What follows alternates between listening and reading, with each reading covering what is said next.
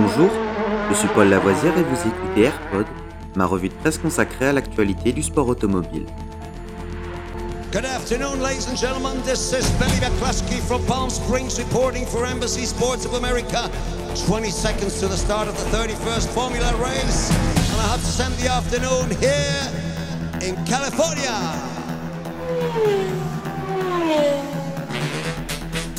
AirPod, c'est toute l'info et rien que l'info. Un édito des meilleures sources au cœur du sport automobile. Au sommaire de ce AirPod du 23 février, Formule 1. Pourquoi les essais de Barcelone se feront sans public ni caméra?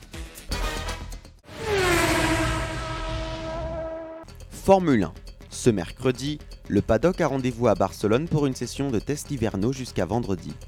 Avec la nouvelle réglementation technique, ce premier check-down est particulièrement attendu. Pourtant, aucune caméra officielle et aucun spectateur ne seront acceptés pendant ces deux jours à huis clos. La F1 a ainsi décidé que le public, pourtant souvent au rendez-vous lors des années pré-Covid, ne sera pas autorisé.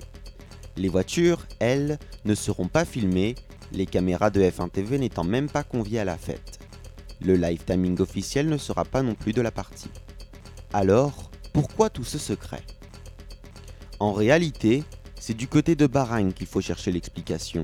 Car si Barcelone a le droit à sa séance de pré-saison, Sakir est mieux loti avec son test de pré-saison officiel du 18 au 20 mars, selon les termes employés par la F1. Quelle différence? Sur le papier, aucune. Mais en termes de communication, c'est Bahreïn qui aura le privilège de révéler au grand public les premières images des 20 monoplaces, et la fameuse photo traditionnelle d'avant-saison sera également prise sur le circuit de Sakir. Ce deal secret, signé entre la F1 et le GP de Bahreïn, qui est désormais au calendrier jusqu'en 2036, vise ainsi à faire du rendez-vous du 18 mars le premier événement officiel de cette saison attendu par beaucoup.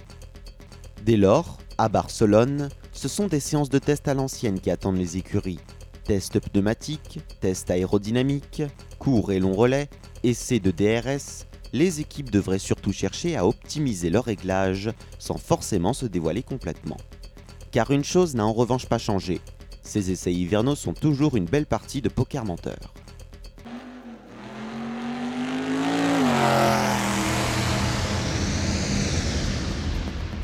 Cet épisode de Rallyfan est fini pour aujourd'hui. Vous pouvez retrouver Rallyfan sur YouTube et sur toutes les applications de téléchargement de podcasts. N'hésitez pas à vous abonner.